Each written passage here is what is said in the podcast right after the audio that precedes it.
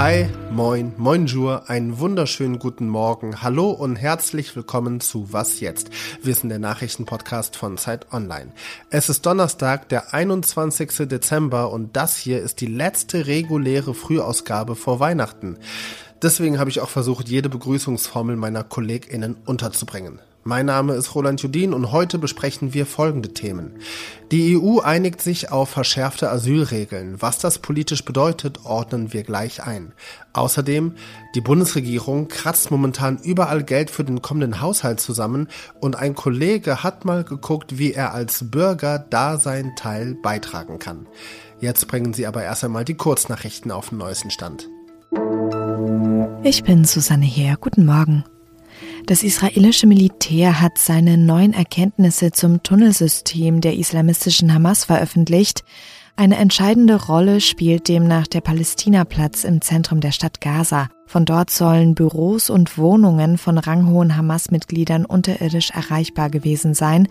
Die Armee berichtet von Treppen, aber auch von Aufzügen, die in das unterirdische System führen.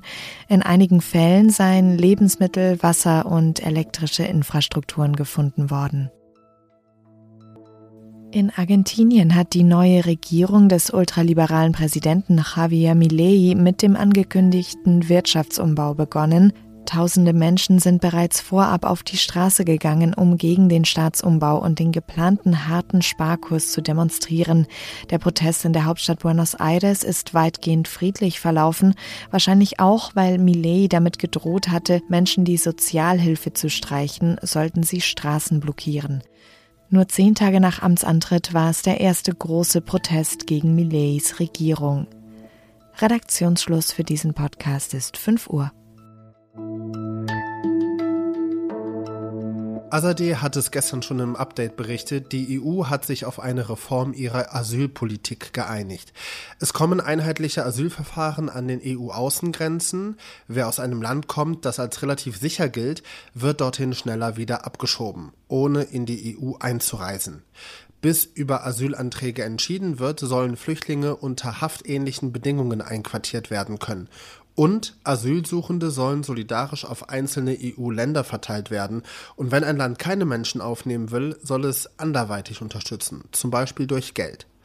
Was bedeutet diese Reform aber politisch? Darüber spreche ich mit Ulrich Ladurner, Europakorrespondent der Zeit in Brüssel. Hallo Ulrich, grüß dich. Hallo.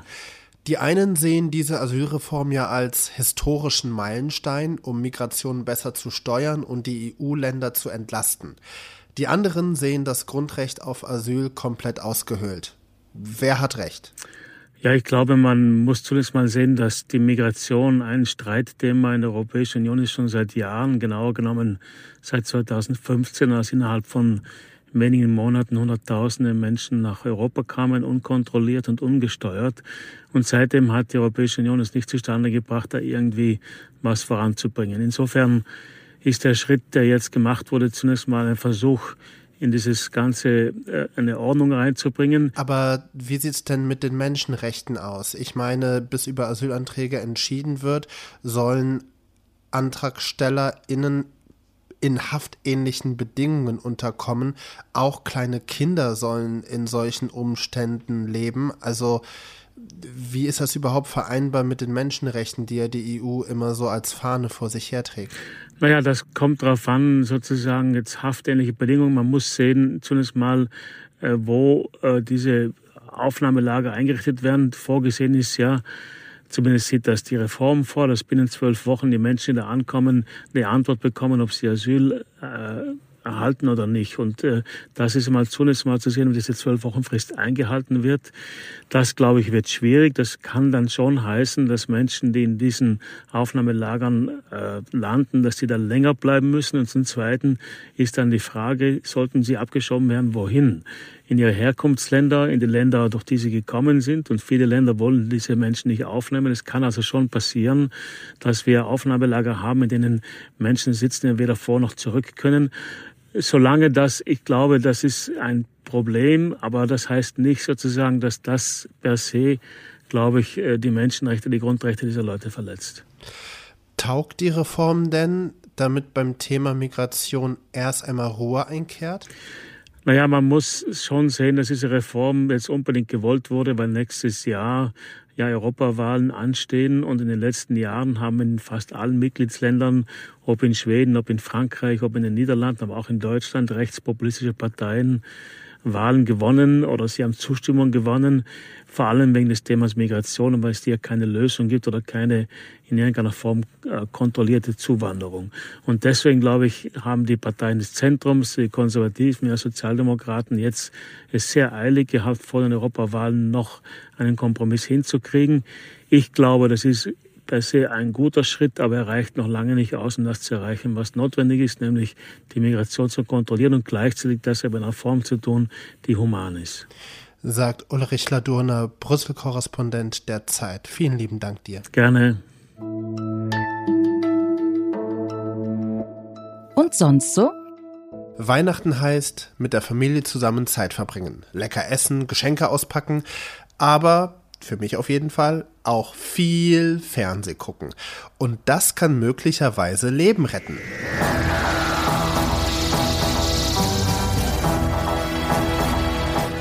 Zumindest wenn in der BBC über die Weihnachtstage eine Episode der Serie Doctor Who im Fernsehen läuft. Dann sterben im Jahr danach weniger Menschen in Großbritannien. Ja, diesen Zusammenhang zwischen TV und Sterberate in UK hat ein Forscher hergestellt, der das nach wissenschaftlichen Methoden untersucht hat. Seine These, Möglicherweise geht es den Menschen besser, wenn sie auch während der Feiertage einen Doktor, also Doctor Who, arbeiten sehen. Seine Erkenntnisse hat er in der Weihnachtsausgabe des British Medical Journal veröffentlicht. Die Studien dort in der Ausgabe behandeln aber eher absurde, abseitige und lustige Themen und sollen eher zum Schmunzeln oder Nachdenken anregen und die soll man auch eher mit dem Augenzwinkern nehmen und das gilt auch natürlich für diese Studie. Die Bundesregierung will raus aus den Schulden. Der Bund muss sparen. Nur wo? Vergangene Woche hatten sich ja Olaf Scholz, Christian Lindner und Robert Habeck auf einen Finanzplan für 2024 geeinigt. Unter anderem soll der CO2-Preis steigen, also zum Beispiel tanken und heizen wird teurer. Und die Steuer auf Flugtickets steigt. Dabei sind Schulen und Unis marode, die Bahn kommt nicht und es gibt viel zu wenig Ladesäulen für E-Autos. Zig Probleme also und da haben wir uns gedacht, was können wir Bürger und Bürgerinnen tun, damit es wieder bergauf geht? Der Frage ist mein Kollege Fabian Franke nachgegangen und hat versucht, dem Staat Geld zu spenden. Ja, mit erstaunlichen Erkenntnissen. Hallo Fabian. Hallo Roland. Du kannst ja nicht einfach 50 Euro an Christian Lindner paypalen, weil wir haben nicht seine E-Mail-Adresse. Aber wo hast du denn zuerst versucht, dem Bund Geld zu spenden? Ja, erstmal habe ich es natürlich bei meinem lokalen Finanzamt versucht. Die waren mit meiner Frage aber etwas überfordert. Es kommt scheinbar gar nicht so häufig vor, dass jemand freiwillig Geld an den Staat abgeben möchte. Da war ich also nicht erfolgreich. Und du warst dann ja auch beim Finanzministerium vor Ort, also richtig vor dem Gebäude in Berlin. Ähm, wie kann ich mir das vorstellen? Gibt es da eine Kasse, wo du Geld einzahlen konntest? Nein, leider nicht. So hatte ich mir das ja gedacht. Ich hatte extra vorher 100 Euro vom Automaten abgeholt, weil, so war meine Rechnung, wenn alle Volljährigen in Deutschland das zahlen würden, dann würde schon fast die Hälfte der 17 Milliarden Euro zusammenkommen, die jetzt als Haushaltsloch dastehen. Aber da gab es eben keinen Briefkasten, nur hohe Wände, zu Türen und Kameras. Und wo hast du dann letztendlich entdeckt, wo Privatpersonen wie du, wie ich Geld hinschicken können, wenn wir Deutschland, der Bundesregierung, Geld spenden wollen? Ja, es gibt tatsächlich ein Konto, das Schuldentilgungskonto. Das wurde 2006, Zitat, auf Wunsch von engagierten Bürgerinnen und Bürgern eingerichtet, hat mir das Finanzamt dann zurückgeschrieben. Es ist ein Konto bei der Deutschen Bundesbank, Filiale Leipzig. Und wer dorthin spendet mit dem Verwendungszweck Schuldentilgung, der kann sich sicher sein, dass das Geld auch für die Schuldentilgung eingesetzt wird. Das Bundesfinanzministerium hat mir dann auf Nachfrage auch noch gesagt, dass in diesem Jahr bereits 105.745 Euro und 59 Cent eingegangen sind. Ich weiß gerade nicht, über was ich mich mehr wundern soll, dass es überhaupt dieses Konto gibt, dass auch wirklich Menschen dahin spenden oder über den Betrag? Was bringt der überhaupt? Ja, angesichts des großen Schuldenbergs, den wir haben, 2,4 Billionen Euro und auch angesichts des großen Haushaltslochs für nächstes Jahr ist das natürlich wirklich ja, ein eher skurriler Nebenaspekt. Ähm, auch wenn man da einzahlen würde, so richtig zur Schuldentilgung hilft das natürlich nicht. Die Kontonummer für die Schuldentilgung steht in Fabians Text, den haben wir Ihnen in den Show Notes verlinkt. Und wir haben Ihnen auch eine Idee für ein Last-Minute-Weihnachtsgeschenk verlinkt, nämlich Sie können die Zeit vier Wochen lang gratis lesen. Wenn Sie danach ein Abo abschließen, dann unterstützen Sie damit auch unsere Arbeit hier im Podcast. In diesem Sinne wünsche ich Ihnen und Ihren Familien eine schöne und erholsame Weihnachtszeit. Das war die letzte Frühfolge von Was jetzt in diesem Jahr. Heute Nachmittag hören Sie hier nochmal Fabian Scheler im Update. Und morgen, am Freitag, erscheint unser großer Jahresrückblick. Mein Name ist Roland Judin. Fröhliche Weihnachten und einen guten Rutsch wünsche ich Ihnen. Die große wichtige Frage ist natürlich, Fabian, hast du jetzt letztendlich Geld dorthin gespendet? Nein, habe ich letztendlich nicht.